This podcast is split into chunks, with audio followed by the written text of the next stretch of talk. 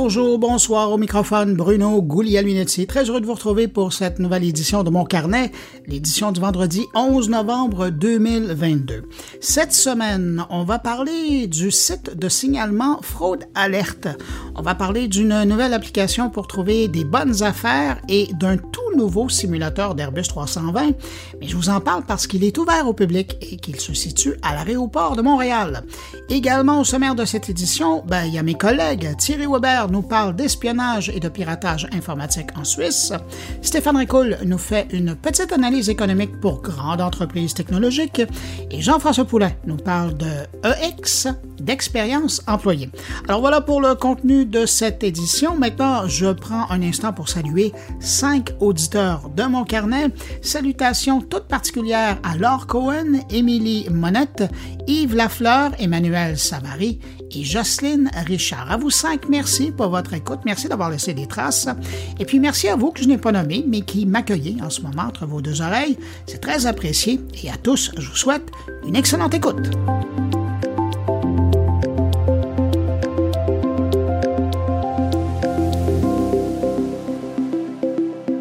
Bon, alors difficile de faire un retour sur l'actualité de la semaine numérique sans glisser un mot sur Meta. Après Stripe, Lyft, Twitter, c'est maintenant au tour de Meta, la société mère de Facebook et Instagram, d'annoncer la suppression de 11 000 emplois sur 87 000 employés dans le monde. Ça, je dois pas être le premier qui vous l'annonce, hein? on a vu ça partout dans les médias. Mercredi, Mark Zuckerberg a envoyé un mémo à tous ses employés et puis très bientôt, ben, tous les gens de l'entreprise recevront un courriel pour savoir euh, ce que la mise à pied signifie pour eux. Après, les employés concernés auront la possibilité d'obtenir des réponses auprès des ressources humaines. Seule note positive dans toute cette histoire-là, c'est que les employés congédiés vont recevoir quand même quatre mois de salaire plus un montant forfaitaire en lien avec le nombre d'années passées chez Meta.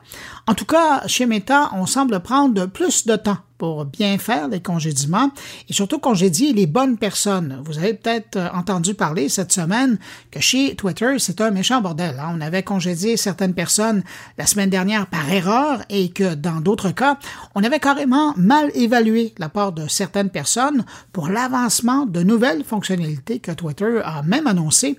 Et là, on tenterait de les convaincre de revenir travailler chez Twitter du grand n'importe quoi.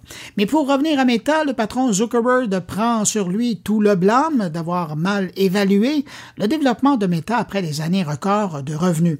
Et aujourd'hui, alors qu'on revient à une utilisation entre guillemets normale des réseaux sociaux comparativement aux années pandémiques et que les annonceurs investissent moins dû à l'incertitude de l'économie mondiale, eh bien, Meta fait maintenant beaucoup moins d'argent. Il faut également ajouter à ça le milliard mensuel que Mark Zuckerberg investit dans le développement du métavers et avec ça, ben, on a beaucoup moins d'argent dans la caisse de l'entreprise. En marge de l'annonce des congédiements à venir, Zuckerberg a annoncé également que plusieurs changements auront lieu au sein de l'entreprise pour lui permettre une meilleure gestion des finances. Fait à souligner, c'est quand même la première restructuration d'entreprise en 18 ans d'opération. On reste un instant avec Meta pour parler d'Instagram en Europe et au Royaume-Uni. Instagram lance son nouvel outil de vérification d'âge. Un usager de la plateforme qui veut modifier son âge de moins 18 ans à plus de 18 ans devra maintenant faire parvenir à Instagram via l'application un selfie de lui-même qui sera ensuite traité par une intelligence artificielle pour analyser les traits de son visage et ainsi estimer son âge. Mais Instagram assure que le système ne pourra pas identifier l'usager, n'étant pas conçu pour ça. Instagram affirme également que les données incluant la vidéo, une fois vérifiées, seront supprimées. Google a communiqué cette semaine avec les utilisateurs de son service de jeu en info Stadia. Dans le cadre du processus de liquidation de Stadia, Google a commencé cette semaine à traiter les remboursements annoncés le 29 septembre dernier. Et donc, cette communication auprès des utilisateurs euh, veut permettre euh, à ceux-ci de savoir à quoi s'attendre au cours des deux prochaines semaines. Si c'est votre cas, ben, sachez que Google va vous rembourser le prix des jeux achetés sur la carte de crédit utilisée. Et si ça ne fonctionne pas, un courriel vous sera envoyé pour trouver un autre mode de paiement pour émettre le remboursement. Pour les joueurs Stadia qui ont supprimé leur compte, ben Google va tenter de rembourser automatiquement la transaction selon le mode de paiement d'origine. Google dit avoir commencé à émettre des remboursements et Stadia tentera de traiter automatiquement les remboursements pour tous les achats de jeux et de contenus complémentaires. La majorité des remboursements devraient être traités d'ici le 18 janvier 2023 Idem, donc même date, le 18 janvier, pour le remboursement de l'achat de matériel, pensé aux manettes, dans le Google Store. Mais bon, il n'y a pas que des nouvelles tristes du côté de chez Google. On apprenait cette semaine que YouTube vient de passer la barre des 80 millions d'abonnés payants. La plateforme a gagné 30 millions d'abonnés payants depuis un an et YouTube en a profité pour rappeler que la plateforme avait contribué pour plus de 6 milliards de dollars à l'industrie musicale. Et je termine avec euh, cette histoire qui ressemble plus à un poisson d'avril, mais en novembre. C'est ce casque de VR développé par le cofondateur d'Oculus, Palmer Luckey, qui a conçu un casque de VR qui pourrait tuer, vous avez bien entendu, qui pourrait tuer, pour de vrai, un joueur, c'est celui-ci, devait voir son personnage de jeu vidéo mourir dans un jeu vidéo. Alors, parlez-moi d'une façon de monter le stress pendant un jeu vidéo. Palmer Lucky, qui qualifie son casque d'objet d'art de décoration pour son bureau, précise que le casque n'est pas à vendre dans un article sur son blog. Le même article où il explique avoir utilisé trois modules de charge explosive en les liant à un capteur photo qui peut détecter quand l'écran clignote en rouge et à une fréquence bien précise. Lorsque le capteur détecte cette image qui aura été programmée par un développeur de jeu, alors s'enchaîne le déclenchement des charges qui détruiraient instantanément le cerveau de l'utilisateur qui aurait le casque sur la tête. En passant, il travaille également sur une mécanique de détection pour euh, rendre impossible le retrait du casque une fois sur la tête durant une partie au risque de voir la tête du joueur également exploser. Vous ne serez pas surpris d'apprendre que Palmer Lucky a avoué ne pas avoir eu le courage d'essayer lui-même son casque, de peur d'une panne ou d'un mal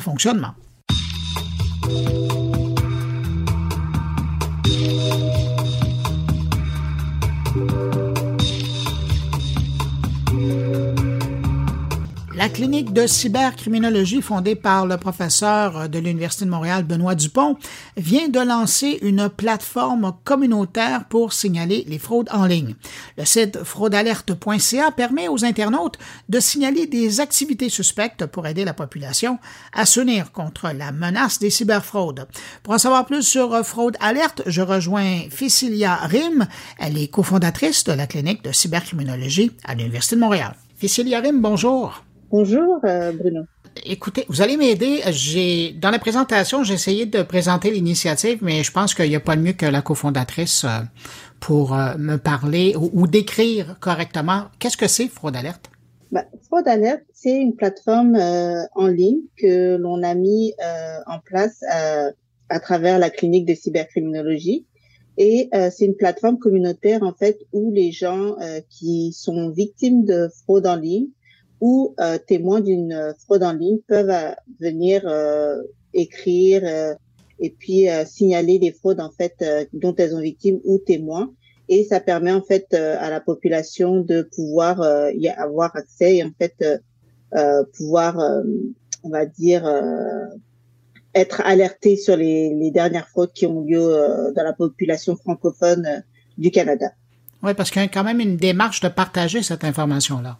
C'est ça. Donc, euh, contrairement euh, à d'autres plateformes de signalement gouvernementales où là, on, on veut vraiment plus euh, avoir des informations sur la cybercriminalité, avec Signal Arnaque, ce qu'on veut, c'est que les gens puissent signaler, mais que aussi les gens puissent rester informés. Donc, si jamais on avait un doute sur une entreprise avec qui on faisait affaire ou un particulier, par exemple, on voulait acheter des, des choses sur Facebook Marketplace, bah, on peut faire une petite recherche Google et si la, si la personne a été signalée comme un fraudeur ou une fraudeuse, bah, elle va certainement se retrouver sur notre plateforme si quelqu'un d'autre l'a signalé. Je vous parlais de fraude alerte, vous me parlez de fraude arnaque. Est-ce que c'est la même chose? C'est euh, signal arnaque et euh, c'est la version en fait euh, française euh, en France, donc de la plateforme. Et on a collaboré, collaboré en fait avec les créateurs de signal arnaque pour avoir une version euh, canadienne francophone. Mais la base de données, est-ce qu'elle s'appuie sur autant l'information française que l'information canadienne? Euh, c'est possible que des fois, il y a des personnes françaises qui se perdent et arrivent sur notre plateforme. Euh, mais euh, on a quand même nos bénévoles derrière qui font le nettoyage pour s'assurer que les fraudes qui sont répertoriées sur Fraude Alerte sont que des fraudes québécoises. Et euh, au début, quand on a lancé, euh, la, la, quand la plateforme a été mise en ligne, mais pas encore lancée officiellement, on avait encore beaucoup de fraudes françaises, mais là, on en a beaucoup, beaucoup moins. Euh, on a on a vraiment très, très peu de signalements français et s'il y en a, on les souvent les supprime. De toute façon, la fraude ne connaît pas de frontières. Alors, à l'occasion, euh, vous, vous, mentionniez, il y a, a d'autres plateformes qui existent euh, sur Internet pour euh, signaler les fraudes, notamment celles des services policiers, que ce soit les fédéraux, les provinciaux, les municipaux. Qu'est-ce qui différencie votre approche par rapport par rapport à eux? Bah, je pense que euh, les plateformes euh, gouvernementales, c'est vraiment beaucoup plus euh, dans une option de prévention et de lutte à la cybercriminalité. Donc, on veut savoir quels sont les crimes qui sont dont les Canadiens ou les, Québécois en sont victimes. nous, on a une approche où vraiment on veut partager l'information avec Monsieur, Madame tout le monde parce que la fraude, ça n'a pas de frontières, mais ça n'a aussi pas de temporalité. Donc, les gens ont besoin de savoir assez rapidement euh, quand est-ce que ils vont être, ils ou elles vont être victimes et donc euh, d'avoir avoir accès à cette information-là assez rapidement et pas d'avoir des statistiques générales euh, qui reviennent chaque année là. Donc les fraudes, on le sait tout de suite maintenant, puis c'est pas un seul chiffre, une estimation du, du nombre de pertes. Les, les citoyens ont l'information assez rapidement. J'imagine que ça vient d'un constat que vous avez fait de, créer Fraude Alerte. Ça veut dire que vous sentiez que euh, les, les, corps policiers partageaient pas, ou même le gouvernement partageait pas assez d'informations à ce sujet-là pour que les gens puissent eux-mêmes essayer d'être plus vigilants? Ben, c'est euh, c'est aussi un problème de, de, de l'information qui est partagée. Par exemple, si on regarde les informations, souvent c'est euh, on a tel nombre de Canadiens qui a été victime de fraude amoureuse et ils ont perdu tant d'argent ça ne dit pas quels sont les profils qui sont utilisés par les fraudeurs, euh, qui sont les, les, les personnes qui se cachent derrière, euh, comment ils entrent en contact avec les victimes. Euh, donc tout ce processus-là que les fraudeurs euh, mettent en place pour euh, euh, entrer en contact avec les victimes, bah, on n'a pas nécessairement cette information-là. On ne sait pas quelles sont les plateformes les plus utilisées ou les moyens de communication privilégiés.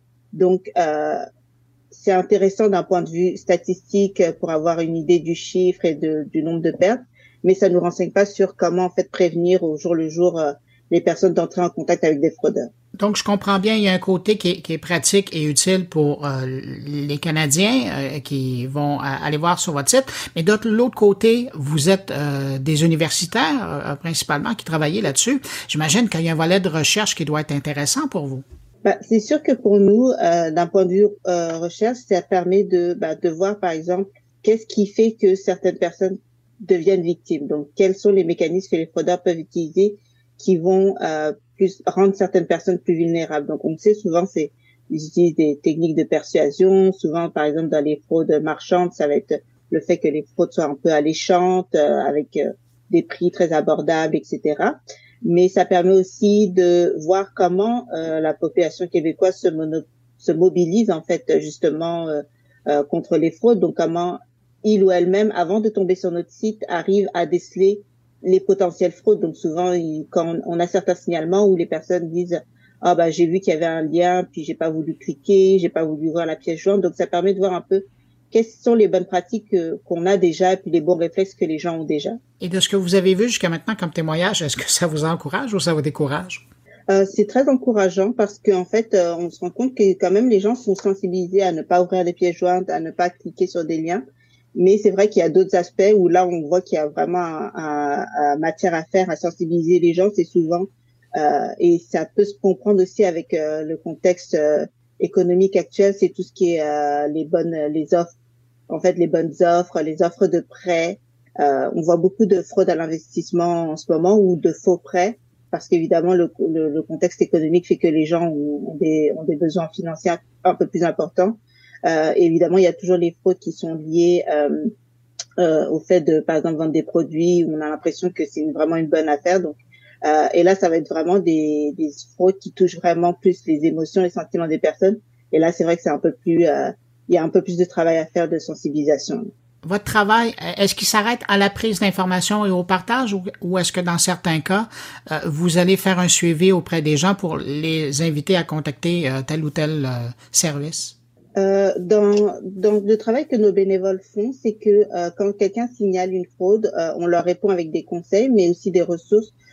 dans certains cas qui, par exemple, parfois peuvent être graves, d'aller quand même signaler à la police. Ça, c'est quelque chose qu'on dit quand même tout le temps, c'est d'aller signaler à, au centre antifraude puis à la police parce que ça reste toujours important. Donc, on donne quand même ces, ces ressources-là, on conseille les gens. Et puis pour les gens qui ont des cas peut-être un peu plus graves, ils peuvent toujours contacter, nous contacter via le formulaire de la clinique euh, pour un soutien plus personnalisé euh, où on va vraiment venir les accompagner euh, dans leur établissement ou dans essayer de récupérer par exemple leur argent ou quoi que ce soit. Vous venez de lancer, ça fait quoi? Ça fait environ un mois que c'est maintenant disponible? Euh, le, la plateforme en fait a été euh, mise en ligne en avril, mais on n'a pas lancé, on l'a pas publicisé parce qu'on voulait euh, la faire vivre un peu avant de la lancer officiellement. Mais oui, ça a été lancé officiellement il y a deux semaines. Et est-ce que vous êtes content de l'accueil? Euh, oui, les gens sont. Euh, nous, on est contents. On a beaucoup, beaucoup plus de signalements. Ça, il y en a beaucoup plus qui rentrent. Les gens aussi sont contents de pouvoir d'avoir une plateforme où en fait ils peuvent signaler puis trouver des fraudes en fait. Et euh, nous, ce qui nous plaît le plus, euh, je dirais même, c'est euh, les gens qui nous qui commentent sur la plateforme que euh, ils avaient failli failli faire affaire avec telle ou telle personne euh, et puis, en fait, en faisant une petite recherche Google, sont tombés sur notre plateforme et euh, ont décidé de d'arrêter. Et ça, c'est, euh, je pense, c'est, on a eu quelques commentaires comme ça depuis le, le lancement de la plateforme et euh, ça, je dirais, c'est notre plus notre plus belle réussite. Ouais, puis je pense que c'est le plus bel encouragement que vous pouvez avoir. Exactement, parce que c'est vraiment la raison d'être de la plateforme, c'est que avant de, les gens font toujours des recherches sur Internet, puis c'est pour ça qu'on a voulu faire aussi une plateforme en ligne parce que euh, la première, le premier réflexe quand on a quelque chose de suspicieux, c'est toujours d'aller chercher en ligne. Et euh, ce qu'on veut, c'est que quand c'est le cas, bah, que les gens puissent tomber sur la plateforme et euh, puissent être alertés avant de, de, de faire affaire de devenir une, une victime. Là, présentement, votre site fraudalerte.ca, c'est un site. Est-ce que vous pensez en faire une déclinaison sur les réseaux sociaux, sachant qu'il y a une bonne partie de gens qui sont encore plus actifs là-dessus? Euh, sur les réseaux sociaux, euh, peut-être moins parce que ça prête le format prête moins euh, à la à, à, au bon échange. Puis il y a des, on le voit des fois sur les pages Facebook où il y a des pages comme ça de dénonciation, de signalement. C'est aussi plus un peu plus difficile à, à, à modérer parce qu'évidemment, euh, nous on a des bénévoles quand même qui travaillent derrière pour modérer, répondre, etc. Euh, aux personnes. Donc euh, c'est un peu plus difficile, mais on a une présence en ligne avec la clinique quand même pour euh, informer les gens qui ont rejoint ces groupes-là de signalement euh, pour pour pouvoir continuer à apporter de l'information quand même. Bon, ben, euh, Rim, je rappelle l'adresse du site web fraude alerte, fraude-alerte.ca. les gens qui nous écoutent et qui sont malheureusement victimes ou avant d'être victimes, tiens, allez faire un mm-hmm. peu de prévention, allez vous promener là, vous allez voir un peu les histoires affreuses euh, qui sont arrivés et puis euh, aussi des signalements qui sont préventifs euh, qu'on retrouve là-dessus. Fécilia Rim, merci infiniment d'avoir répondu à mes questions. Ben, merci pour l'invitation, Bruno. Et je rappelle qu'elle est cofondatrice de la clinique de cybercriminologie à l'Université de Montréal.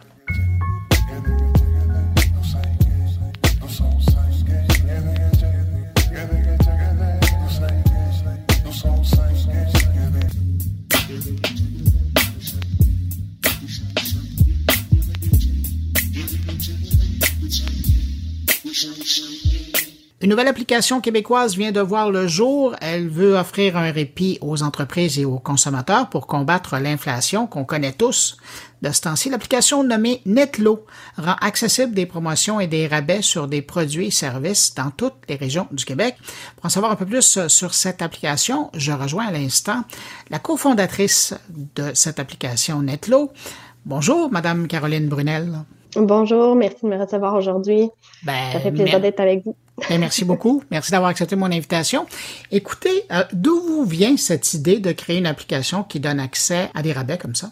Euh, en fait, il y a tout le contexte économique euh, qui, fait partie de, ben, depuis toujours de notre vie, mais depuis les dernières années, plus particulièrement, met une certaine pression sur les commerçants puis les consommateurs. Donc, l'idée de, de, créer Netlo a été de d'alléger un peu le fardeau, euh, justement, euh, qui pèse sur ces gens-là.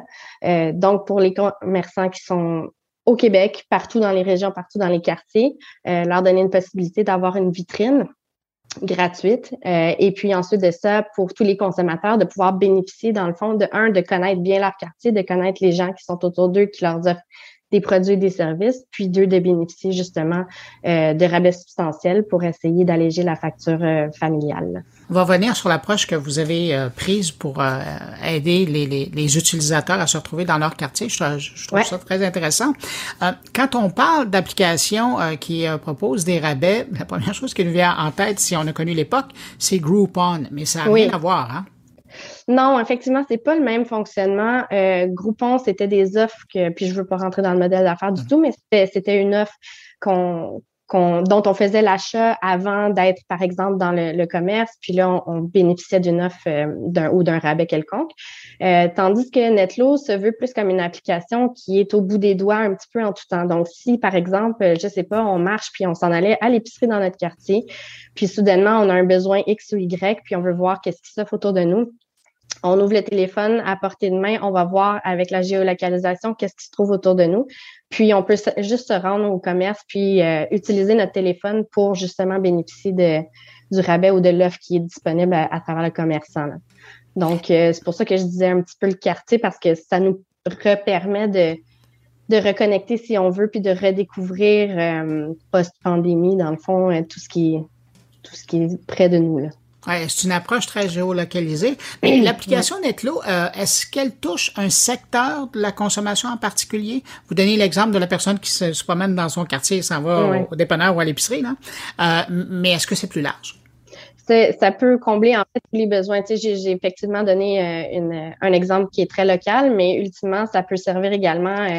Il, y a, il y a des autres des services d'hôtellerie qui sont disponibles là-dedans, des divertissements, on peut parler de spectacles, ce genre de choses-là. Donc, les gens peuvent euh, planifier autant leur quotidien que, par exemple, euh, des activités qui sont à plus long terme ou euh, une période de vacances, ces choses-là. Donc, on n'a pas de, on n'a pas un créneau spécifique. Dans le fond, nous, ce qu'on veut, c'est vraiment une vitrine qui est offerte à tous de façon équitable, puis on veut juste permettre à un maximum, dans le fond, de commerçants de pouvoir s'afficher pour permettre aux consommateurs d'avoir une belle offre, puis justement euh, bénéficier de, tout ce qui est offert autour d'eux. Bon, ben, parlons-en des consommateurs. Votre application s'adresse à quel type d'utilisateur? Votre personnel, à la personne que vous aviez en tête quand vous avez créé? Euh... Oui, ben, c'est sûr et certain que le téléphone intelligent ou en tout cas l'appareil mobile est nécessaire pour utiliser Netlo. Euh, mais je pense qu'aujourd'hui, on est rendu dans une dans une, euh, une une société qui utilise ça largement. Là. Donc, euh, je pense pas qu'on a un persona typique parce que, comme je vous dis, étant donné qu'on n'a pas nécessairement un créneau d'entreprise euh, spécifiquement visé, je pense qu'on vise un peu monsieur, madame, tout le monde. Euh, au quotidien. Puis, dépendamment justement des préférences, ben, en entrant dans l'application, vous êtes en mesure d'identifier justement vos préférences de consommation. Donc, par exemple, si vous euh, justement, c'est euh, les divertissements qui vous occupent en premier, ben, vous pouvez dire, moi, j'aimerais ça recevoir en, euh, priorité toutes les offres de divertissement qui s'offrent à travers Netlo. Puis, l'application va vous, va vous proposer ces choses-là en premier. après ça, c'est sûr que ça vous bloque pas sur le restant de ce qui est offert, mais vous pouvez vraiment le gérer en fonction de vos habitudes de consommation. Restons dans le fonctionnement pour l'utilisateur. Après, on parlera pour les commerçants. Donc, l'utilisateur, vous le disiez, on peut préciser ce qui nous intéresse dans la vie, en tout cas ce qu'on priorise. Oui. Et euh, par la suite, il y a ça qui peut nous être présenté. Mais euh, comment on accède? C'est quoi l'interface? Est-ce que est-ce que c'est c'est une carte géolocalisée où on est? Est-ce que c'est euh, des thématiques qui nous sont proposées? À quoi ressemble l'interface avec laquelle le, client, le consommateur travaille ou, ou s'amuse ou, ou économise? vous avez en fait les deux possibilités. Donc, si vous préférez justement euh, y aller en fonction des thématiques, vous pouvez faire ces choix-là. Puis ensuite de ça, je vous dirais que ça ressemble à, un catalogue standard, à une application. Donc, c'est sûr que c'est un mouvement de, excusez pour l'anglicisme, mais un, scroll sur l'écran. Euh, donc là, après ça, vous pouvez visualiser euh, une à la suite de l'autre les offres. Par contre, si vous préférez justement, vous êtes en déplacement puis vous savez pas nécessairement ce qui se trouve autour de vous, vous pouvez directement accéder aux offres à travers la carte de géolocalisation. Donc, vous permettez à l'application de vous géolocaliser sur votre appareil mobile vous ouvrez la carte, puis vous allez aller avoir euh, un petit peu comme on voit sur euh, les cartes routières, là, par exemple, vous allez avoir des petits, euh, des petits indicateurs à chaque commerçant qui fait partie de l'offre de Netlo. Et là, pour ce qui est du consommateur qui veut utiliser votre application, il y a une tarification. on mm. parle de 19,95 par année. Oui, par année, c'est ça, exactement. Vous êtes arrivé comment à ce montant-là? c'est une somme qui a été faite, un, pour être abordable parce que si on regarde ça mensuellement, on parle de 1,66 par mois. On voulait pas ajouter justement parce que ça aurait été comme contre notre logique d'ajouter un, fardeau euh, financier sur l'application. Mais c'est sûr et certain qu'il y a quand même certains frais qu'il faut couvrir pour, euh, pour développer tout ça. Mais euh, c'est un peu comme ça, en fait, qu'on s'est dit, cette somme-là n'est pas nécessairement significative pour le, revenu euh, moyen familial, mais leur permet tout de suite d'économiser beaucoup plus que ce qu'ils investissent dans l'application. Donc, c'est vraiment notre logique qui, a conduit à, ce prix-là. Là. Puis, selon vous, un utilisateur moyen pourrait rentrer dans combien de temps dans son argent? Je vous dirais que dès le premier mois, en fait, vous allez combler beaucoup plus que 19,95 d'économie. Donc, vous allez rentrer dans, le, budget annuel euh, si vous utilisez les offres qui sont disponibles actuellement. Parce qu'il y a quand même quelques gros joueurs qui offrent des rabais euh, qui sont substantiels. Donc, euh, ça, c'est quand même intéressant à ce niveau-là. Est-ce qu'à un moment donné, vous avez pensé peut-être faire une facturation mensuelle ou c'était clair dans votre tête que c'était toujours annuel? Euh, c'est pas, en fait, honnêtement, on ne on s'est pas penché sur la question de facturation mensuelle. Je pense pas qu'on a une fermeture nécessairement à, faire évoluer le modèle d'affaires, mais pour l'instant, euh, on, s'est fié un petit peu, en fait, à, la norme de ce qui se fait quand on achète les, les applications sur le Apple Store ou sur le Google Play. Euh, souvent, c'est présenté de cette façon-là, donc on s'est juste mis en ligne avec la norme, je vous dirais. Et là, on parlait de, l'expérience euh, consommateur. Si on regarde de l'autre côté de l'application, il y a celle du marchand. Comment ça fonctionne pour les marchands?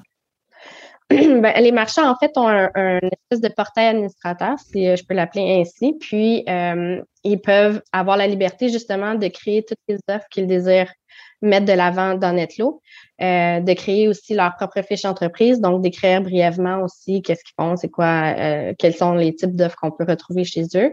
Euh, et puis ensuite de ça, ils peuvent aussi télécharger des images qui sont personnalisées aux offres, puis le logo, ce genre de truc-là qui, qui, est relativement standard pour présenter l'entreprise.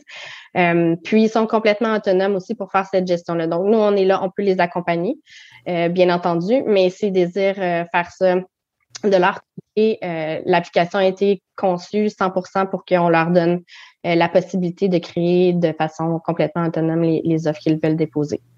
Ils peuvent le faire aussi pour la durée qu'ils veulent.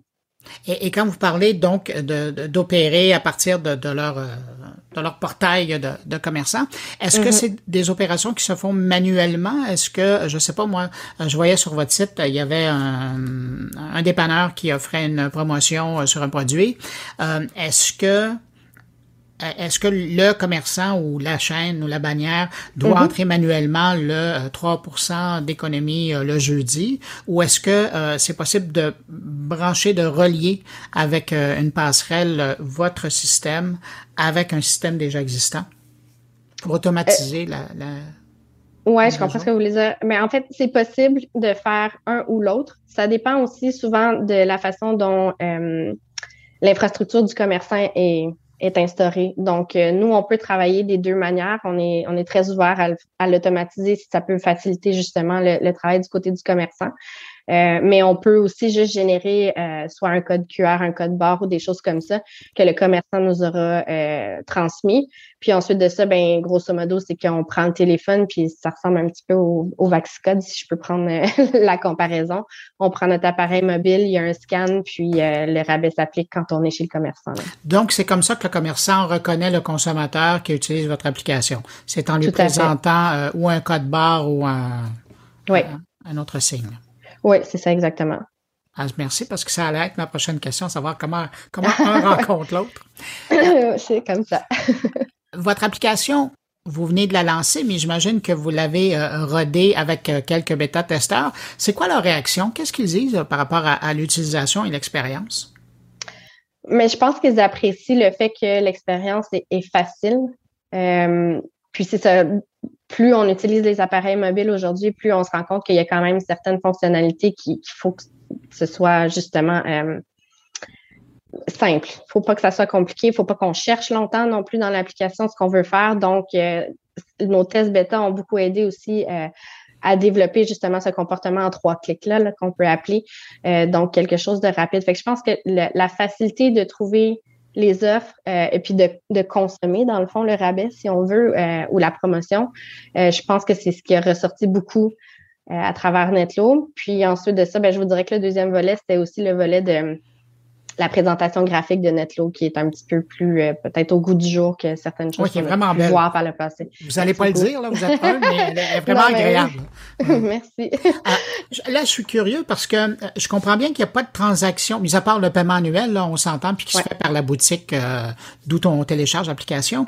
je comprends qu'il n'y a pas de transaction, mais il y a quand même un peu d'informations personnelles qui, qui passe par par l'application, euh, l'identification du téléphone, euh, la géolocalisation si la personne utilise cette, euh, cette, cet aspect de l'application. Comment vous fonctionnez avec la gestion de l'information que vous avez des utilisateurs?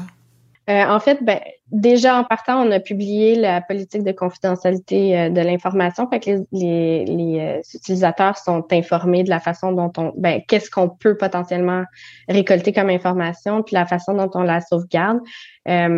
C'est clairement pas moi l'experte non plus de la sécurité chez nous, mais je peux vous dire qu'on suit un processus très strict au niveau de la conservation des informations. On les conserve pas en tout temps non plus. On, prend juste ce qui est strictement minimum à l'utilisation de l'application. Puis ensuite de ça, on a une, un processus justement sur des serveurs sécurisés euh, qui est très rigoureux. Euh, j'ai je ne peux pas mettre de l'avant nécessairement le, le, le, le, talent de l'équipe qui est en arrière de nous, mais j'ai une confiance aveugle sur euh, le, processus qui a été mis en place euh, pour, euh, pour ce genre de sécurité-là. On a quand même euh, travaillé souvent aussi avec ce genre d'informations-là par le passé. Donc, c'est pas quelque chose qui était comme nouveau pour l'équipe de développement qui était derrière l'application Netlo. Là. Euh, quand vous avez lancé l'application, on parlait d'une vingtaine de, de, partenaires déjà. Votre objectif mm-hmm. à, à, moyen terme, qu'est-ce que c'est? Est-ce que vous en êtes fait un? Est-ce que vous communiquez sur la chose? J'ai pas un objectif chiffré nécessairement en termes de, de grandeur. Par contre, c'est sûr et certain que nous, on se veut un facilitateur de, de communication entre justement tous les commerçants québécois euh, et puis tous les consommateurs québécois. Donc, c'est sûr et certain que nous, on vise sky's the limit un petit peu si on veut parce que le plus qu'on peut avoir de personnes qui vont vouloir participer au programme de Netlo, euh, puis en plus, comme je vous dis, pour les commerçants, c'est gratuit. Là. Il n'y a pas euh, c'est pas juste quelque chose qui est lancé en l'air. Donc, c'est vraiment l'idée, c'est de faire bénéficier d'une belle vitrine et puis justement d'aller chercher un maximum de consommateurs qui vont pouvoir avoir tout ce qui est disponible sur le marché. Donc, c'est ça. Comme je vous dis, j'ai pas, j'ai pas un chiffre de commerçants en tête nécessairement, mais si tout le monde qui avait un commerce au Québec veut y participer, ben, nous, on va juste être heureux. ben, c'est ce qu'on vous souhaite. Caroline Brunel, cofondatrice de Netlo, euh, je vous remercie d'avoir pris du temps pour répondre à mes questions. Et donc, Netlo, N-E-T-L-O, euh, c'est disponible sur euh, les boutiques Apple et Android. Vous pouvez déjà les télécharger. Merci d'avoir pris du temps et à bientôt. Puis bonne chance avec votre projet. Merci à vous. Bonne journée.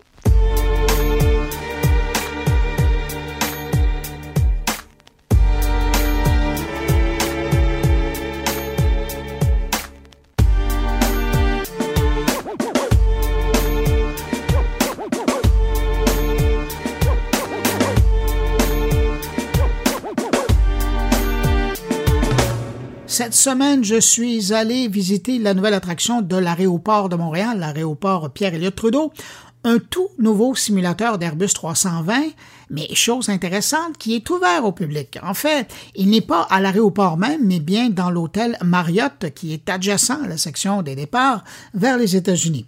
Le simulateur est prévu pour les amateurs de jeux euh, vidéo, de simulation, mais également pour les gens qui sont juste curieux de voir à quoi ressemble un cockpit ou découvrir la magie derrière le décollage ou l'atterrissage d'un gros appareil du genre. Pour en savoir plus sur la proposition de Aviasim, l'exploitant français qui vient d'ouvrir sa toute première succursale en Amérique, je me suis entretenu avec Thomas Gasset. Il est le président de l'entreprise qui était de passage à Montréal pour l'inauguration. Alors, vous vous installez à Montréal avec un simulateur de Airbus 320. Pourquoi Montréal et pourquoi maintenant? Alors, euh, on s'installe effectivement au Québec, à Montréal. Pour nous, c'est une, passe euh, évidente. Euh, on est présent en France, on est présent dans toutes les régions francophones d'Europe. Et donc, aller au Québec chez nos cousins québécois, c'était presque une obligation. donc, pour nous, on est très heureux de pouvoir s'installer à l'aéroport de Montréal et faire découvrir ce qu'on fait au plus grand nombre, et notamment aux Québécois justement, vous venez de le mentionner, vous vous êtes installé à l'aéroport de Montréal, à l'hôtel adjacent à l'aéroport de Montréal. C'est quand même pas euh, un hasard. Hein? Alors effectivement, c'est pas un hasard. On est installé au sein du Marriott euh, Terminal Aéroport de Montréal. Euh, c'est pour nous, c'était presque un choix obligatoire. C'est-à-dire que on est, on vient prolonger l'expérience. En fait, souvent, nos clients euh, veulent découvrir ce qui se passe dans les avions de ligne. Et quand ils vont à l'aéroport, ils sont très frustrés parce que bah, aujourd'hui, on ferme le cockpit et on ne peut plus voir ce qui se passe dedans. donc, on donne cette, euh, opportunité euh, à, tout le monde qui vient, qui, veut essayer de piloter un avion, qui veut essayer de comprendre comment ça marche, d'aller à l'aéroport, là, où les, là où les avions partent pour pouvoir aller prolonger l'expérience et vivre cette expérience au sein de l'aéroport. Vous le dites, vous êtes présent ailleurs et en plus grand nombre d'ailleurs en, Europe. Est-ce qu'il y a d'autres euh, villes européennes euh, dans lesquelles vous êtes à l'aéroport ou tout près de l'aéroport? Alors à Toulouse, on est à l'aéroport, ce qui est logique. Euh, à Paris, on a, une base qui, va être, construite à côté de l'aéroport de Charles de Gaulle. Et à Genève, on est à côté de l'aéroport. Donc effectivement, ce n'est pas une première pour nous. on a différentes localisations. On n'est pas forcément toujours au sein des aéroports. Mais ce qu'on rencontre, c'est que les, destinations qui sont dans les aéroports ont un, petit côté en plus euh, qui est bah, je pars en voyage euh, et c'est toujours mieux pour le loisir. Alors, on ne demandera pas la question pour Montréal parce que c'est tout nouveau, mais ailleurs en Europe, qui est votre clientèle? Alors, nos clients, c'est tout le monde. C'est-à-dire qu'à partir de 7 ans, on peut euh, piloter, euh, piloter un, avion de ligne. Et en fait, le principe, c'est que vous êtes toujours accompagné d'un pilote instructeur de vol qui va s'adapter à votre niveau. Donc en fait, que vous soyez euh, juste passionné, juste curieux ou un, fanat d'avion, en fait, vous allez pouvoir prendre du plaisir en, passant chez nous puisque l'instructeur va vraiment adapter le scénario par rapport à ce que vous voulez faire. Et c'est là toute la, joie et, la, et la, richesse de l'expérience, c'est qu'elle s'adapte vraiment à vous. Donc on en a pour tout le monde. D'où vous est venue euh, cette idée chez Aviasim de créer euh, un simulateur comme ça grand public? en fait, on cherchait à créer une expérience incroyable. Et, en fait, euh, les simulateurs de vol, ça existe dans les ordinateurs, dans les tablettes, etc. Mais là, on offre aux gens une expérience en réel. C'est-à-dire que vraiment, vous vous installez à la place du pilote dans un vrai cockpit qui est la réplique exacte de l'Airbus A320 et ça vous permet vraiment de, vivre une expérience qui que seuls les pilotes et la personne qui vient chez nous va pouvoir vivre c'est quoi leur réaction? Waouh! C'est-à-dire que euh, majoritairement, et, on n'explique toujours pas, parce qu'on communique sur, ce sur qui on est, sur ce qu'on fait, sur nos machines, etc. Et on a encore la majorité des gens, quand ils rentrent dans la pièce, comme vous avez pu le voir, euh, waouh! c'est vraiment, euh, c'est vraiment la, copie, identique de l'Airbus A320 et, et, pour les gens c'est, assez intéressant. Et en termes d'anecdotes, il y a des choses extraordinaires puisque on a pu voir des gens qui ont rêvé toute leur vie de piloter un avion et pour des raisons médicales ou autres, euh, n'ont pas pu le faire. Et on a des clients euh, en Europe et on espère avoir les mêmes clients euh, au, Québec qui ont plus de 80 ans, qui ont toujours rêvé de piloter un avion, qui n'ont pas pu. Et là, avec, grâce à nous, parce que c'est accessible à tous, ils peuvent vivre cette expérience. Et là, on n'est même plus dans le loisir, on est dans l'expérience complète. Il y a beaucoup d'émotions et c'est là où nos instructeurs sont formés à ça parce que l'idée, c'est de partager un super moment et de partir avec plein de souvenirs. Bien, vous l'abordiez tout à l'heure, euh, vous disiez le fait que c'est près euh, d'un aéroport. Bien, dans le cas de Montréal, c'est dans l'aéroport. Ça peut aussi être utilisé comme outil thérapeutique? 100 C'est-à-dire qu'on s'est rendu compte que beaucoup de gens, et euh, on estime que c'est après la moitié des, gens qui prennent l'avion, ont une, peur ou une phobie. L'idée d'Aviasim, pour ces gens-là, c'est de proposer un stage pratico-pratique où on va expliquer comment fonctionne un avion. et au-delà juste de l'expliquer, on va le mettre en pratique. Et le simulateur permet de reproduire toutes les phases de vol et permet aux gens qui ont peur en étant passagers d'avoir moins peur parce qu'ils comprennent comment l'avion fonctionne. Euh, et je vous dirais qu'on a un instructeur de notre équipe qui est aviophobe et qui déteste prendre l'avion en tant que passager parce que ça lui fait peur, parce qu'il ne voit pas ce qui se passe dans le cockpit. Là, l'intérêt, c'est qu'on peut vous mettre dans le cockpit, vous expliquer que bah, quand j'appuie sur tel bouton, ça a telle conséquence en termes de son, en termes de comportement dans l'avion. Et pour nous, c'est la clé. Ce stage qu'on a créé il y a maintenant 10 ans euh, fonctionne extrêmement bien. On a des super taux de retour, tout simplement parce qu'on explique aux gens.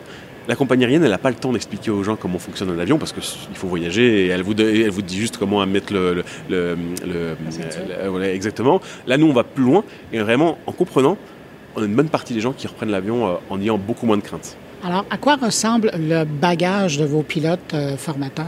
Alors, on a différents euh, formateurs. Ils viennent de différentes euh, euh, industries ou univers. Ils sont tous pilotes de ligne professionnels, donc ils ont tous leur diplôme. Certains sont instructeurs à l'aéroclub, d'autres sont en compagnie et donc font ça à côté de leur job, et d'autres sont en train de rentrer dans une compagnie aérienne, donc ils font ça en attendant. Et le choix du Airbus 320, pourquoi choisir un Airbus 320 alors déjà, on est euh, l'Airbus A320, c'est un appareil qui est extrêmement intéressant pour le, pilotage pour le grand public puisque c'est un appareil qui, euh, qui se pilote avec des joysticks comme dans l'avion, donc c'est plus facile de piloter. Ça c'est la première raison. La deuxième raison, c'est que aujourd'hui, ce qui nous unit entre euh, le Québec, la France et beaucoup de pays européens, c'est le fait de construire le même avion. Et aujourd'hui, bah, on est content d'être à Montréal, qui est une ville aéronautique, qui est une ville aussi avec beaucoup d'ancrage avec Airbus. Donc pour nous, c'était tout à fait logique d'aller avec un Airbus sur ce marché-là. Alors, euh, Montréal, est-ce que c'est la, première pierre euh, du continent nord-américain? 100%. 100%. à Montréal, on, espère euh, installer un autre simulateur de, ce type-là en plein, en plein centre-ville. Et après, on va en ouvrir d'autres au Canada. et puis après, effectivement, aller aux États-Unis, mais dans un second temps. Et pour nous, la priorité pour l'instant, c'est vraiment de pouvoir proposer aux Québécois cette opportunité. et puis après, la suite, on verra comment, comment ça évolue question de prix, parce que euh, c'est beau d'en parler, de faire rêver les gens, mais à quoi ressemble la tarification?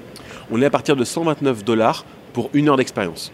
Euh, il faut savoir que cette heure d'expérience, c'est pour un pilote accompagné d'un de nos instructeurs et vous pouvez venir avec trois accompagnateurs qui, eux, n'ont pas à payer. Donc, c'est une expérience d'une heure pour presque une famille entière euh, au sein du simulateur d'Airbus A320. Et l'heure comprend quoi exactement? Alors, l'heure comprend 10 minutes d'explication de, euh, du simulateur, de, de, préparation du scénario, et puis ensuite 50 minutes de vol au sein, au sein du simulateur. Et là, pendant 50 minutes, vous faites vraiment ce que vous voulez, c'est-à-dire qu'on a des scénarios euh, qu'on peut vous proposer, mais souvent c'est un scénario par client parce que vous avez tous envie, vous avez tous une envie bien particulière, soit de survoler votre prochain lieu de vacances, soit euh, votre aéroport favori, ou de tester les aéroports les plus durs au monde. Alors, Aviasim, dans 5 ans à Montréal, ça ressemblera à quoi? Aviasim, dans 5 ans à Montréal, on espère être euh, un des loisirs euh, les plus plébiscités par, euh, par, par les, les, gens de Montréal, avoir au moins deux implantations, toujours en, aéroport et en centre-ville, et puis bah, avoir plein de de, de, de, gens qui passent un bon moment chez nous, et pouvoir apporter une vraie solution pour les gens qui ont peur en avion, parce que cette solution n'existe pas au Canada, encore moins au Québec, et, et, et donc là c'est vraiment une, une opportunité pour résoudre des vrais problèmes à des, à, des gens qui ont peur en avion. Ben, merci de nous avoir amené ça à Montréal, puis je vous souhaite bon vol. Merci beaucoup.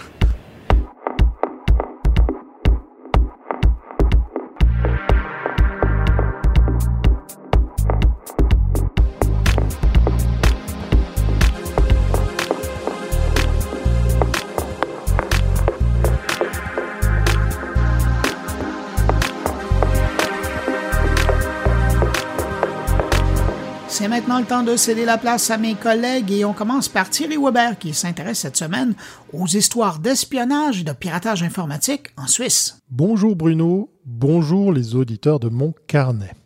Pendant que nos amis américains se posent des questions sur leur système de vote et enchérissent sur toutes sortes d'idées de conspiration, eh bien nos politiques suisses sont mises à mal avec des faits bien réels pour le coup. On parle ici d'espionnage doublé de hacking à leur encontre. C'est le Sunday Times qui a relevé euh, samedi dernier un scandale de piratage informatique. Des centaines d'entrepreneurs, de représentants du gouvernement et de fonctionnaires du sport sont concernés. Et la Suisse n'est pas en reste. Comme plus de 100 autres personnes, ils auraient été pris pour cible par des hackers indiens agissant pour le compte de détectives privés basés à Londres et en Suisse. Un groupe de pirates informatiques basé en Inde aurait ainsi attaqué des personnalités importantes du monde des affaires, de la politique, du journalisme et du sport dans le monde entier pour le compte de détectives privés. C'est ce qui ressort des révélations du Sunday Times. Nombre de ces personnes auraient critiqué la Coupe du Monde de football au Qatar. Parmi les cibles ici en Suisse, les conseillers fédéraux Alain Berset et Ignacio Cassis auraient été visés tout comme l'ancien chef de l'UFA, Michel Platini, selon les journaux de Tamedia. L'ordre d'attaquer les conseillers fédéraux n'aurait été donné qu'en mai 2022, peu après qu'Ignacio Cassis ait rendu visite à Boris Johnson et Liz Truss à Londres.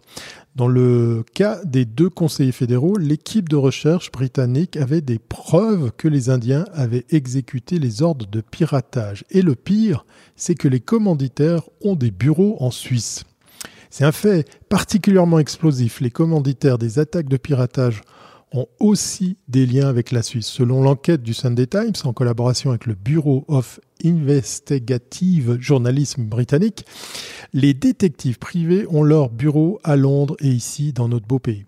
Au total, les pirates auraient tenté de pirater les comptes de messagerie de plus de 100 personnes. Selon le rapport du Sunday Times, le journal a piégé le chef de la société de piratage en faisant passer des journalistes pour des enquêteurs privés. Le chef indien aurait alors indiqué qu'il s'attaquait à des personnes de haut rang liées à la Fédération internationale de football, la FIFA, pour le compte du Qatar. Il a en outre affirmé avoir été mandaté par un entrepreneur roman. Par l'intermédiaire d'avocats, le Qatar conteste l'accusation d'avoir mandaté des pirates informatiques comme l'écrit le Tagas Anzeiger. Tout ceci arrive presque en même temps que ce constat édifiant de la police suisse qui signale une augmentation notoire de courriels de menaces et de faux mails. Le Centre national pour la cybersécurité, NCSC, a enregistré au premier semestre une hausse de 70% des signalements effectués par la population sur une année. Le nombre de courriels de menaces a notamment fortement augmenté. Jusqu'à fin juin, le NCSC a reçu 17 186 alertes, a-t-il indiqué jeudi dans un rapport.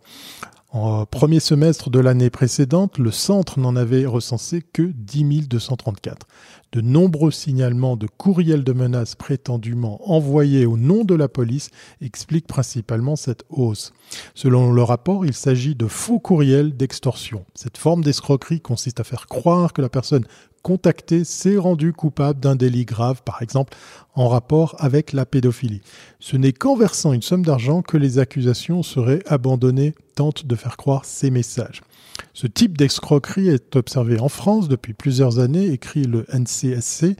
Elle serait ensuite arrivée en Suisse. Au début, les courriels frauduleux n'étaient écrits qu'en français, puis ils sont apparus également en allemand. Dernièrement, de premiers messages en italien ont été signalés pour le canton du Tessin. Dans la plupart des cas, le prétendu expéditeur est l'Office fédéral de la police, hein, la FEDPOL, mais il peut aussi s'agir de police cantonale. Le NCSC lui-même aurait été lui aussi utilisé pour donner une apparence officielle à ces messages. On parle ici de plusieurs millions escroqués. En effet, le NCS fait également état des fraudes se chiffrant en millions de francs. Au total, les cybercriminels ont soutiré plus de 3 millions à leurs victimes. Des pertes à 6 chiffres ne sont pas rares, selon le rapport. La fraude à l'investissement en particulier entraîne des dommages importants. Face à des promesses de rendement très très suspicieuses, très élevées en matière de suspicion, les victimes omettent tout signe pouvant suggérer une fraude. Par exemple, les sites douteux ne datant de quelques mois. Le NCSC a reçu 47 signalements concernant des entreprises qui ont escroqué à hauteur de 2,3 millions de francs suisses. Le rapport fait notamment état de l'utilisation des logiciels rançonneurs, ransomware, ainsi que de cas de compromission de courriels professionnels. Cette arnaque consiste à se référer à un échange de courriel existant entre des parties contractantes contenant un ordre de paiement ou une facture. Les escrocs modifient à chaque fois le numéro IBAN sur lequel le montant doit être transféré. Pour cela, ils doivent avoir accès au compte de messagerie de l'expéditeur ou du destinateur. Selon le NCSC, le nombre de cas de spoofing, hein, l'usurpation de numéros, a littéralement explosé. Des centres d'appel douteux utilisent des numéros de téléphone de particuliers pour inciter les personnes appelées à répondre ou à rappeler. Le nombre de cas signalés au premier semestre s'élevait déjà à 319 cas contre 17 à la même période de l'année précédente. Les véritables propriétaires des numéros sont alors parfois inondés de rappels, pour certains jusqu'à 50 fois par jour. Il n'y a malheureusement pratiquement rien à faire contre l'utilisation abusive de numéros, constate le NCSC. Le Centre pour la cybersécurité a reçu un nombre de signalements à peu près stable concernant le phishing, le hameçonnage, par rapport au premier semestre 2021. Les fausses annonces concernant des colis sont restées prédominantes. Les factures de téléphone prétendument payées à double sont également une arnaque courante. La victime est invitée à donner le numéro de sa carte de crédit pour pouvoir être remboursée. Les tentatives de phishing via les petites annonces, elles aussi, ont augmenté. De prétendus acheteurs assurent euh, qu'ils verseront le prix de la marchandise et de son transport. Le vendeur devra, pour sa part, payer la société de livraison. Sur la page internet d'un prétendu transporteur, il doit alors verser un montant avec sa carte de crédit. Alors rassurez-vous, si malgré tout ça, vous recevez un mail de Bruno intitulé L'infolette de Bruno Guglielminetti, eh bien vous pourrez l'ouvrir sans crainte, parole de Suisse. Allez, restez prudents, portez-vous bien et à très bientôt si c'est pas avant.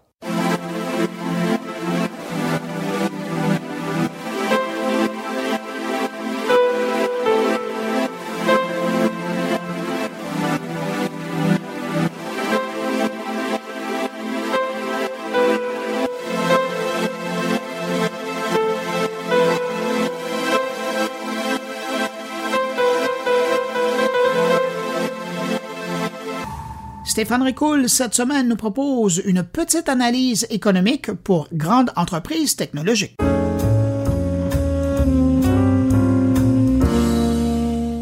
Amazon Web Services, Microsoft Azure et Google Cloud affichent des performances loin de leurs standards habituels. Les prévisions de croissance des revenus sont prudentes chez PayPal. L'action de Meta a déjà plongée et est retournée là où elle était en 2015 quand elle s'appelait encore Facebook. Serait-ce la fin d'une époque? Malgré leur valorisation élevée, les investisseurs ont toujours considéré les Facebook, Amazon, Apple, Netflix et Google comme des investissements sûrs. Et pour cause, ensemble, ces entreprises capturent là où la grande partie de la croissance de l'économie se situe. Vous pouvez penser à la vente au détail, au divertissement ou encore à tous les appareils électroniques qui vous passeront par la tête. Et de surcroît, ces géants disposent à la fois de bilans solides et d'une grande aisance à repousser leurs rivaux en ne leur laissant aucune place ou tout simplement en les achetant. Aujourd'hui, même si ensemble, leurs cinq actions représentent toujours plus de 13% de la valeur marchande du S&P 500, les investisseurs commencent sérieusement à adopter une vision long terme vis-à-vis des performances de ces joueurs. Et on ne peut que leur donner raison quand on sait que dans les cinq dernières années, le S&P 500 a grimpé de 45%, mais que Facebook slash Meta a quant à elle baissé d'environ 49%. Actuellement, les investisseurs traversent une crise de confiance envers la croissance des géants du numérique. En février cette année, Meta, vous le savez, a subi la pire baisse de valorisation sur une seule journée de l'histoire du marché boursier américain, effaçant plus de 251 milliards de dollars après avoir signalé une baisse du nombre d'utilisateurs actifs quotidiens de Facebook, conjugué à un rapport sur les bénéfices qui a montré une baisse des revenus, additionné au fait que Meta s'est engagé à dépenser encore plus en investissement dans le matériel technologique pour faciliter sa transition vers le métavers. Le pari de Zuckerberg ne semble pas être celui des investisseurs. Mais honnêtement, pas plus que le pari des autres joueurs. Depuis novembre 2021 au S&P 500, si Meta a chuté de 71,2%, sachez que Alphabet a chuté elle aussi et de 37%, Amazon de 41,7% et Netflix de 57,9%. Seul dans son coin, Apple semble vouloir faire de la résistance avec une famélique croissance de 1,1%. Aussi géant soit-il, le marché capitaliste est en train de les rattraper. Les investisseurs veulent tout simplement de meilleures performances de trimestre en trimestre. Cette règle s'applique à tous. Faire un pas de recul pour pouvoir mieux sauter dans la courbe de la prochaine évolution technologique ne semble pas trouver écho dans les salles de marché. Et pourtant, les géants du numérique ont toujours fonctionné ainsi, allant d'évolution en évolution, et c'est sur cela qu'est basée leur proposition de valeur. Amazon est passé du livre à la vente de détail, puis à l'info nuagique, puis aux assistants personnels. Netflix est passé de DVD par la poste à streaming pour aujourd'hui être un véritable studio de production majeur. Facebook, c'était les étudiants, puis un fil d'actualité, puis un média mobile et demain un univers parallèle. Alors pourquoi ce changement de paradigme si cela a toujours été comme ça? Pourquoi les investisseurs aujourd'hui se comportent avec elles comme si elles étaient des entreprises standards? Une partie de la réponse pourrait provenir d'une certaine dose de scepticisme quant à la probabilité que l'histoire continue de se répéter ad vitam aeternam. N'aurait-elle pas déjà tout gagné ces entreprises? Y a-t-il encore place à la nouveauté ou est-ce que le consommateur rentre dans une phase de assez stassé face à une certaine conscience environnementale ou sociale? Après tout, la compétition ne cesse de se multiplier. Au déboire de Twitter, on nous annonce se remplaçant avec Mastodon. YouTube et Facebook tentent désespérément de copier le modèle à succès de TikTok. Tout ça épuise, lasse et éloigne peut-être petit à petit. L'autre partie de la réponse quant au changement de comportement des investisseurs face aux géants du numérique est bien sûr liée à la hausse des intérêts afin de contenir une inflation qui pourrait nous diriger tout droit vers une récession si c'est pas déjà fait la hausse des taux peut avoir un effet particulièrement fort sur les entreprises technologiques, car leurs valorisations sont basées sur la promesse de bénéfices plus importants à plus long terme. Pour mettre une valeur actualisée sur les revenus qui n'ont pas encore été générés, les analystes financiers utilisent justement les taux d'intérêt pour les actualiser. Donc, plus le taux est élevé, moins les bénéfices futurs valent aujourd'hui. De plus, lorsque les taux sont plus élevés, les investisseurs sont souvent un peu moins disposés à payer autant pour parier sur les bénéfices de moins en moins certains et de plus en plus lointains, comme c'est le cas pour Meta qui spécule à 100% sur le métavers et qui voit son cœur de métier ralentir. Si c'est pas la première fois que ça arrive, rappelons-nous, en 2018, la Fed avait aussi relevé ses taux d'intérêt face à une autre éventuelle récession et les géants du numérique avaient chuté, mais s'étaient ressaisis très rapidement, ce qui n'est pas le cas aujourd'hui. Même au début de la pandémie, leurs titres avaient chuté avant d'aller chercher de nouveaux sommets. Mais aujourd'hui, il y a peu de signes indiquant que nous approchons de la fin d'un cycle. L'inflation est toujours endémique et les responsables de la Fed ont signalé qu'ils ne lâcheraient pas le morceau avant un bon bout et vous pouvez acheter du méta à 9 fois ses bénéfices, alors qu'à son introduction en bourse, c'était 50 fois. Selon Bloomberg, les choses pourraient changer au fur et à mesure que la situation macroéconomique évolue, mais pour l'instant, les investisseurs se sentent sur leur garde les actions des grandes technologies ont perdu 400 milliards de dollars. Les prévisions de Microsoft et d'Amazon signalent une chute des estimations de bénéfices. Les résultats préliminaires d'AMD ravivent les craintes sur ses bénéfices. Samsung rapporte que ses bénéfices ont chuté pour la première fois depuis 2019. Bref, il se passe quelque chose au pays des technologies qui laisse entrevoir une ouverture vers quelque chose d'autre une évolution ou une révolution. On ne le sait pas. Mais ce serait bien que, tant qu'à y être, elle puisse prendre en considération cette fois-ci les changements climatiques et les inégalités sociales.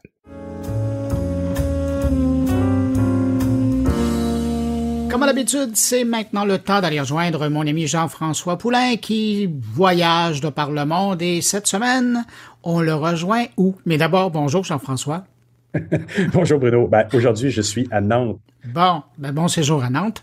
Euh, Jean-François, cette semaine, dans le cadre de ta présence dans mon carnet, euh, tu as décidé de sortir, d'invoquer ta carte chouchou pour euh, nous présenter quelqu'un que tu aimes bien interviewer, mais il faut dire qu'il est assez prolifique. Hein. Voilà. C'est ça que j'allais dire. Il est prolifique, il a écrit plusieurs livres, il est conseiller, il est auteur donc de livres, conférencier. Euh, dit-il en CX et en UX et en EX aussi. Donc, c'est de ça qu'on parle aujourd'hui, le EX, l'expérience employée. Il a écrit un nouveau livre, parce qu'on s'appelle du titre des anciens qui commençaient tous par de que c'est euh, le, user experience. et là, tu viens de vendre la mèche, c'est Daniel Lafrenière. Oui, voilà. C'est Daniel Lafrenière, mais oui, j'avais pas dit son nom. Avec un titre pareil, on le sait que c'est lui. De. On sait que c'est lui. Effectivement, avec un titre pareil, on peut pas se tromper. C'est bien Daniel Lafrenière de Québec et qui fait toutes ces choses-là. Il est au blogueur aussi euh, euh, au Journal des Affaires. Et donc, il écrit son dernier livre sur Decossé, l'expérience employée qui, euh, on, s'en rend compte beaucoup là, le marché du travail, est un peu bouleversé, la pandémie, puis plein d'autres modifications. il y a des réflexions qui doivent se faire. Moi, j'ai vu des gens sur LinkedIn, des, gens de ressources humaines se plaindre qu'ils se faisaient ghoster par des, des gens qu'ils avaient appelés pour des entrevues. Donc, euh, on est dans un marché qui est complètement le contraire de ce qui était il y a quelques années où on n'avait pas de retour des gens des ressources humaines une fois un CV envoyé. Ben maintenant, c'est le contraire qui arrive. Donc, il y a des questions à se poser, je pense, dans le marché. Et Daniel arrive avec ce livre-là, je pense, à point nommé. Jean-François, on va écouter tout de suite. Eh, en passant, elle est fascinante. Je l'ai écouté l'entrevue. Je te remercie. On va écouter à l'instant l'entrevue et je te dis à la semaine prochaine. À la semaine prochaine. Merci. Bye. Hey, bonjour Daniel, je suis content de t'avoir avec moi aujourd'hui. Tu viens me parler de ton nouveau livre. Qu'est-ce que Jean-François? Ben, c'est De que c'est l'expérience employée. Dans le fond, ça complète ma trilogie de que c'est l'expérience client, de que c'est la transformation numérique et de que c'est l'expérience employée. Pour moi, l'équation est assez simple. C'est dans une organisation, tu as des clients, tu as des employés, puis tu as des produits ou des services. Si tu n'as pas de clients, tu n'as pas d'entreprise. Si tu n'as pas de bons produits ou de services, tu n'as pas d'entreprise. Et si tu n'as pas d'employés, tu n'as pas d'entreprise. C'est une équation très basique. Puis pour moi, c'est un écosystème où tous les items sont intimement interreliés. Donc, euh, faut, pour procurer une bonne expérience client, ça te prend une bonne expérience employé. Puis comme je viens de l'expérience client, ben, je me suis dit, hey, et puis souvent les problèmes qu'on rencontre quand que je fais des audits ou des parcours clients, c'est qu'on a un enjeu du côté des employés. Pas en tant, des pas en tant que personne en tant que tel. On se comprend là. C'est pas que les mm. employés sont mauvais, c'est pas ça. Mais il y a un enjeu du côté de l'employé. Et euh, ben, je me suis dit, bon, ce serait peut-être intéressant de faire un livre là-dessus, de parler de l'employé, de ses besoins, de ses attentes, puis que les organisations soient un petit peu plus sensibilisées. Quoique là, je pense qu'avec la pénurie de main-d'œuvre, euh, ils n'ont pas le choix, là, mais qu'elles soient un petit peu plus sensibilisées à l'importance de bien traiter leurs employés s'ils veulent rester tout simplement en affaires. Pour moi, c'est une équation assez simple. Les entreprises qui ont fermé à cause d'un traitement médiocre de leurs employés, on en connaît.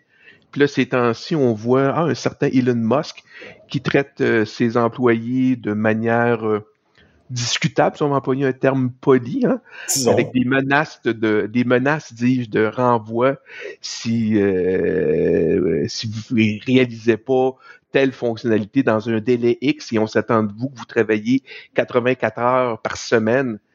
Il vit sur quelle planète ce gars-là? je ferme la parenthèse sur Elon Musk, mais moi, si j'étais un employé de Twitter, je me chercherais un emploi euh, ailleurs euh, en courant. Effectivement, mais et, donc, mais à, qui tu destines ce, livre-là? Donc, parce que est-ce que c'est les ressources humaines, est-ce que c'est les, les, patrons de ces employés-là, de ces entreprises-là? Qui qui va être le lecteur? Qui va bénéficier de de, de, de ton livre?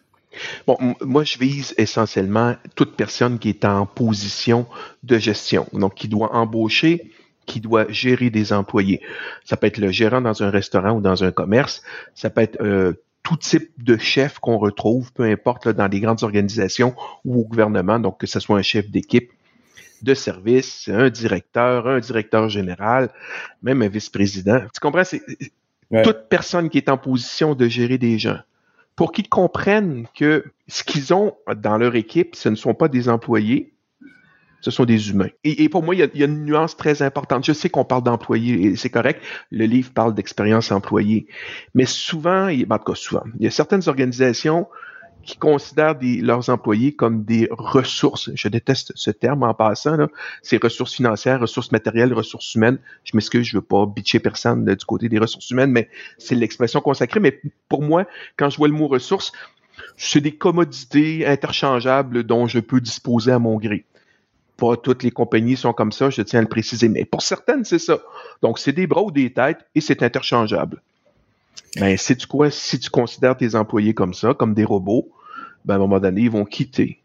Donc, c'est ça l'enjeu. Donc, de, de, de, ramener un peu l'humanité, un peu d'humanisme dans la gestion des employés.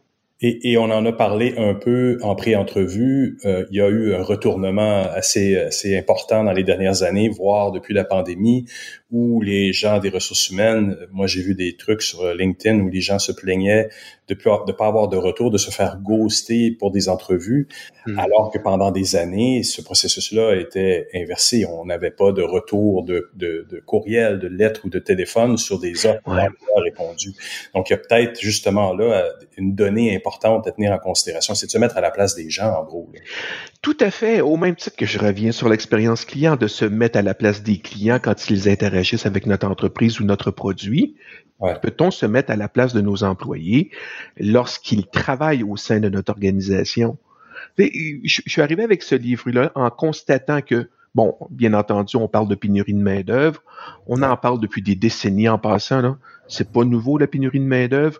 Il y a de moins en moins de, personnes disponibles pour travailler. On est en retard dans l'automatisation ou la mécanisation de, de certaines organisations. Fait que je regarde ça. Après ça, il y a eu la pandémie.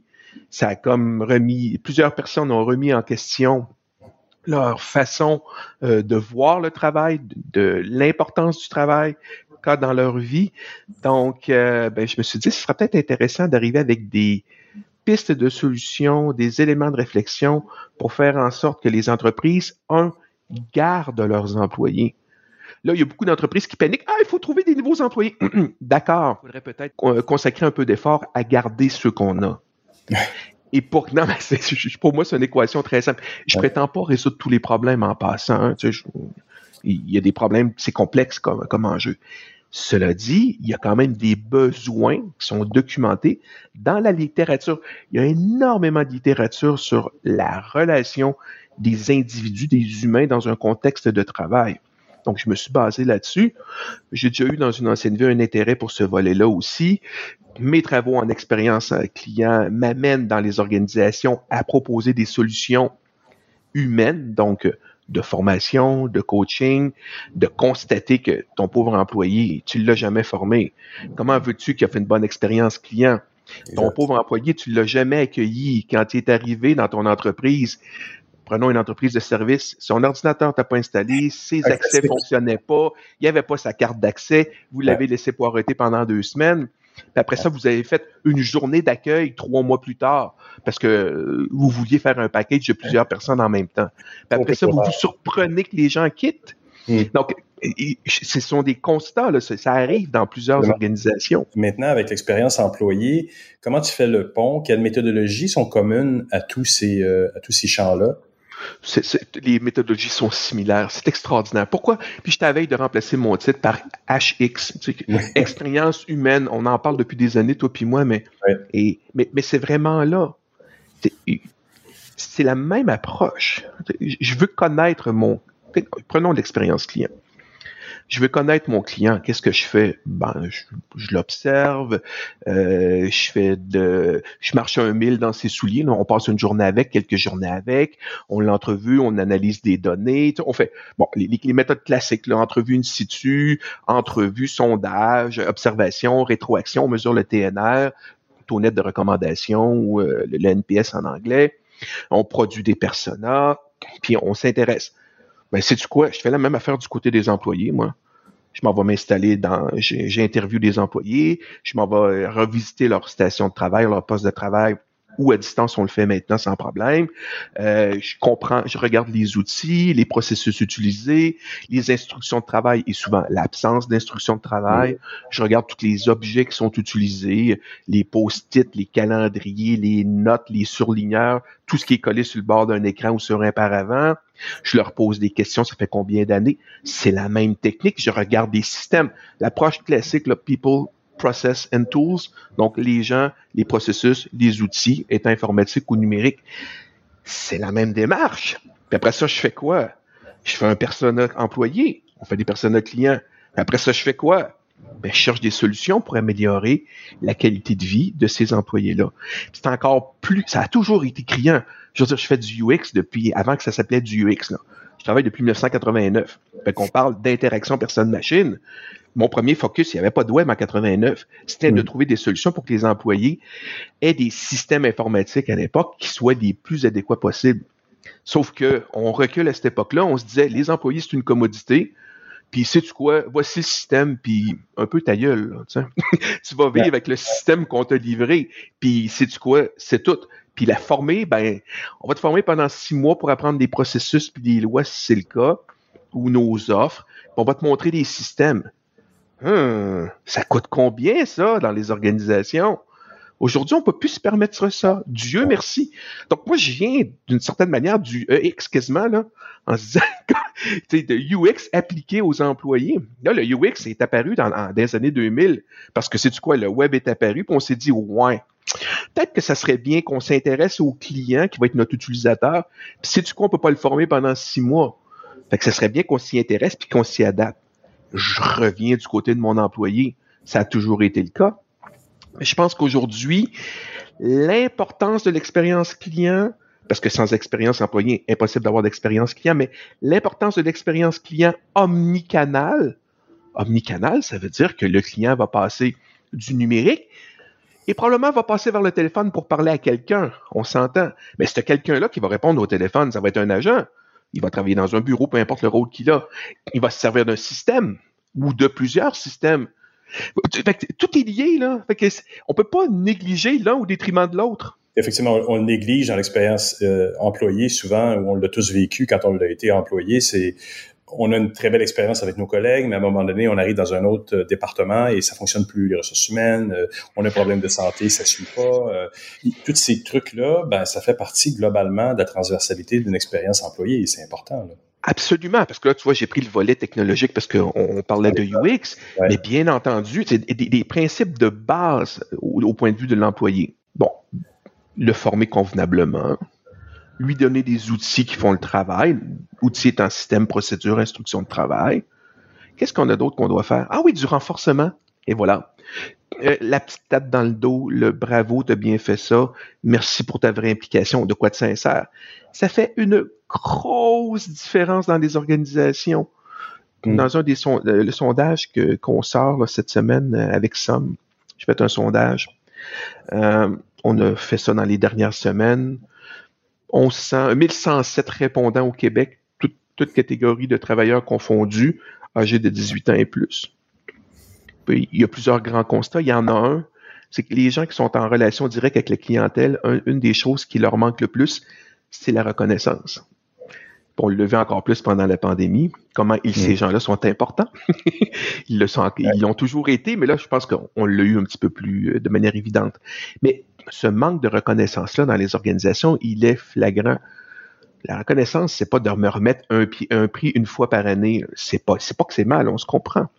Mais c'est au quotidien. Comment tu me fais, comment tu me dis que ce que je fais est correct, puis ça me permet de comprendre ce qui est bien, puis de continuer sur ma voie comme employé?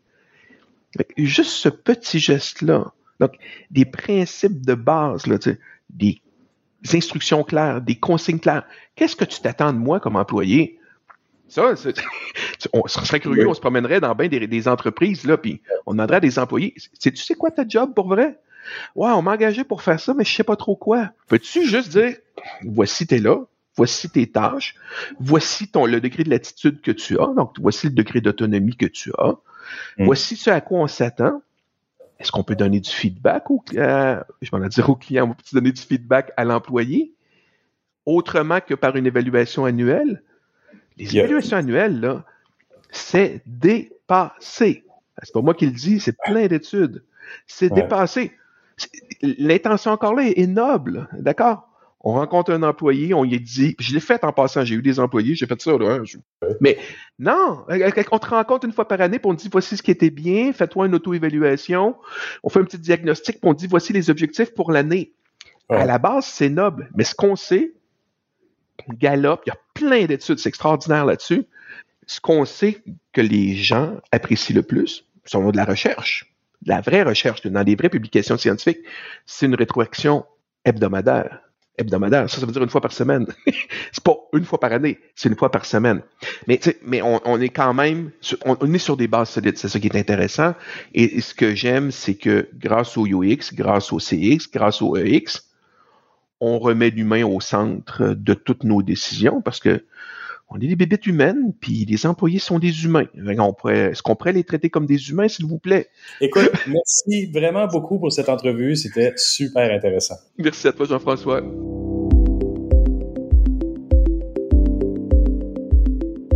Et eh ben voilà, c'est ainsi que se termine cette édition de Mon Carnet. Merci à nos invités. Merci à Thierry Weber, Stéphane Récoul et Jean-François Poulin d'avoir été là cette semaine. Quant à vous qui m'écoutez encore entre vos deux oreilles, ben merci d'avoir été là jusqu'à la fin. C'est vraiment apprécié. On se retrouve la semaine prochaine pour une nouvelle édition de Mon Carnet. Entre-temps, je vous dis au revoir, mais surtout, portez-vous bien.